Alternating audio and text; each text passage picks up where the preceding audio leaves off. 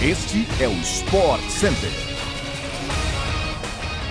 Olá, bom dia, saudações fã do esporte. Chegamos para mais um podcast do Sport Center, edição desta terça-feira. Eu sou o Edu Elias. Não se esqueça de nos seguir e avaliar no seu tocador preferido de podcasts para não perder nenhum episódio. É ou não é, Gláucia? Bom dia. Exatamente isso, Edu. Beijo para você, para quem está conosco. Um ótimo dia. Afinal de contas, o nosso podcast vai ao ar de segunda a sexta-feira às seis da manhã. Tem uma edição extra às sextas à tarde. Então a turma precisa ficar ligadinho, só seguir lá no seu tocador preferido. E também a gente se encontra na ESPN, no Star Plus. Hoje são quatro edições ao vivo do nosso Sport Center, hein? 11 da manhã, 4 da tarde, 8 da noite e 1 da manhã, logo depois do Linha de Paz.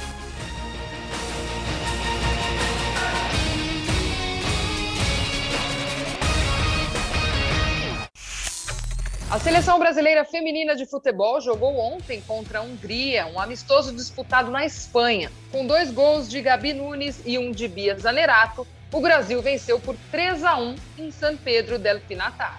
Foi a primeira vitória da seleção da técnica Pia Sandhage em 2022. Desde que assumiu o comando técnico do Brasil, a treinadora sueca conta com 19 triunfos, 11 empates e apenas 4 derrotas. A seleção brasileira fez o seu segundo amistoso neste mês sem a craque Marta, que está lesionada. O Brasil empatou com a Espanha na semana passada por 1 a 1. Os amistosos miram a Copa América Feminina, marcada para julho na Colômbia. A competição continental, inclusive, é classificatória para a Copa do Mundo de 2023. Falando em futebol feminino, hoje continuam as eliminatórias europeias para a Copa do Mundo Feminina, que será disputada no ano que vem na Nova Zelândia e na Austrália. A partir das 4 e 10 da tarde de hoje, a França enfrenta a Eslovênia no grupo I, ao vivo pela ESPN no Star Plus.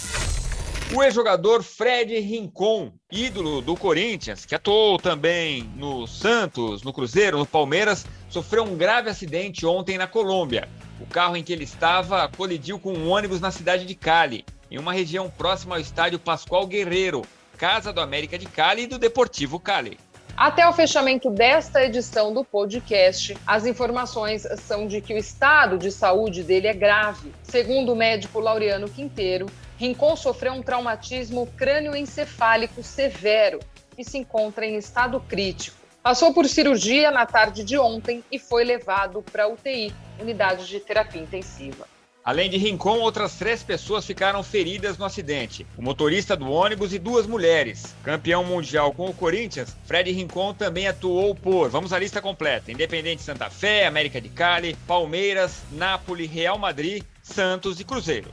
Em suas redes sociais, o Corinthians ainda divulgou mensagens de apoio ao ídolo, que conquistou, além do Mundial, dois títulos brasileiros e um paulistão com o clube. Fica aqui também toda a nossa força, nossa energia pela recuperação de Rincon. A presidente do Palmeiras, Leila Pereira, falou no início dessa semana sobre Sociedade Anônima de Futebol, a SAF, caminho pelo qual times como Vasco, Botafogo e Cruzeiro seguiram em 2022. Em entrevista à Folha de São Paulo, Leila foi bem direta ao afirmar que é contra essa ideia.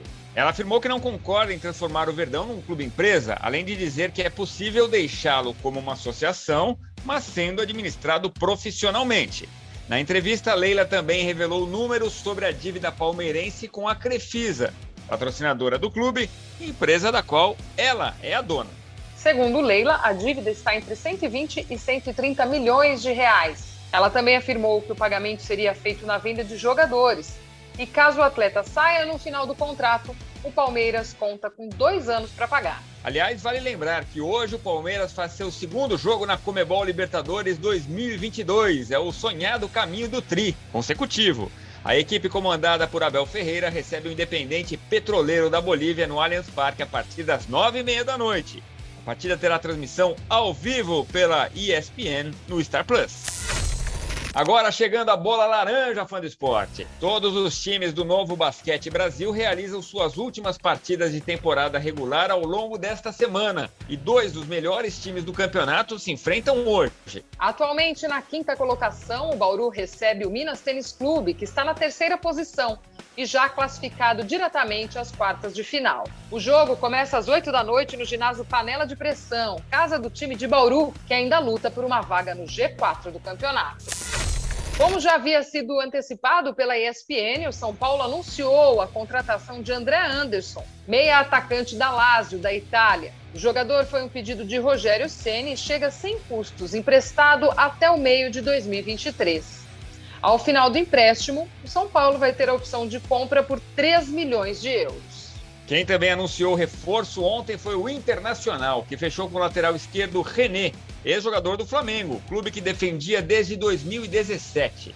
René assinou até o fim de 2024 com o clube colorado. No rubro-negro, o lateral fez um total de 207 jogos, mas tinha participado de apenas três partidas até aqui neste ano de 2022. Chegamos ao fim de mais um podcast do Sport Center. Voltamos amanhã às 6 da matina. Não deixe de nos seguir no seu tocador preferido de podcasts. Valeu, Gláucia. Uma boa terça-feira para todos nós. Valeu, Edu. Beijão para você, para todo mundo que esteve conosco neste podcast. Um ótimo dia. A gente se encontra por aí.